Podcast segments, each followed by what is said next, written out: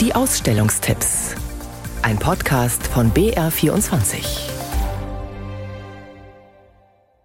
Anfang November eröffnete in der Münchner Maxvorstadt ein neues Museum, das A Museum of Contemporary Art in der Schellingstraße. Das Museum ist auf Street Art spezialisiert und eröffnete mit einer Einzelausstellung des US-amerikanischen Künstlers Shepard Fairey. Sein Obama-Hope-Plakat von 2008 mit einem visionär in die Ferne blickenden Präsidentschaftskandidaten Barack Obama in Rot-Blau hatte ihn berühmt gemacht. Kunstminister Markus Blume war sichtlich stolz, das Museum als Schirmherr eröffnen zu dürfen. Meine Damen und Herren, dass das heute was ganz Besonderes ist, das merken Sie schon daran, dass eine Museumseröffnung in Bayern nicht jeden Tag passiert.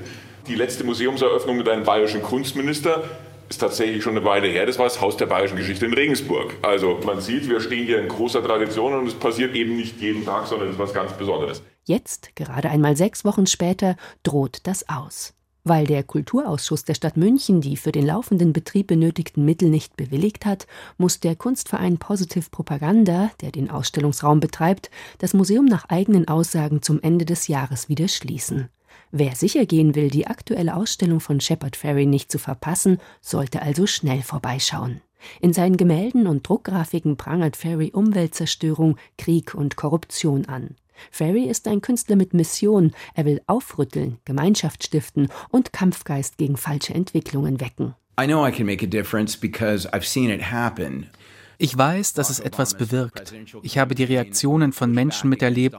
Ich habe gesehen, wie meine Sachen bestimmte Bewegungen gepusht haben. Die Präsidentschaftskampagne von Barack Obama oder den Pushback von Trump, den Women's March oder Occupy Wall Street.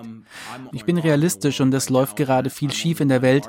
Aber ich würde das nicht machen, wenn ich nicht daran glauben würde the only way to solve the problems is to create a counter narrative and to push back. And so I do it as hard as I can. Shepard Ferry, New Clear Power, unter Umständen nur noch bis Ende des Jahres im A Museum of Contemporary Art in München.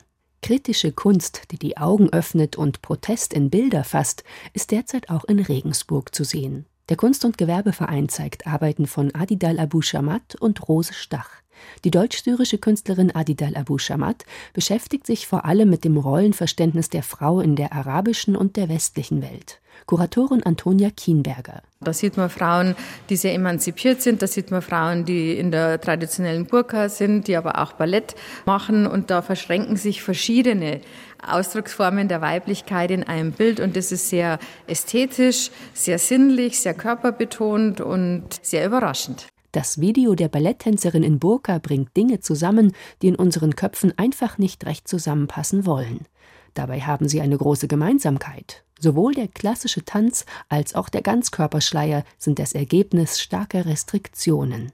Auch Rose Stach setzt auf krasse Kontraste. Von ihr stammt zum Beispiel eine Reihe orientalischer Wandteppiche mit Blumenmuster auf rostrotem Grund. Sie nimmt traditionelle alte Orientteppiche, nimmt da den Kontext des Heimeligen, des Geborgenen und dann schneidet sie in der Cutout-Technik Panzer, Kalaschnikows, Helikopter, also Kriegswaffen aus und der Rest bleibt schwarz und dieses heimelige Muster, die Geborgenheit vermittelnde Sinnlichkeit des Teppichs, da ist dann das Kriegsgeschehen oder die Kriegswaffen abgebildet und das ist ein schockierender, harter, intensiver Kontrast.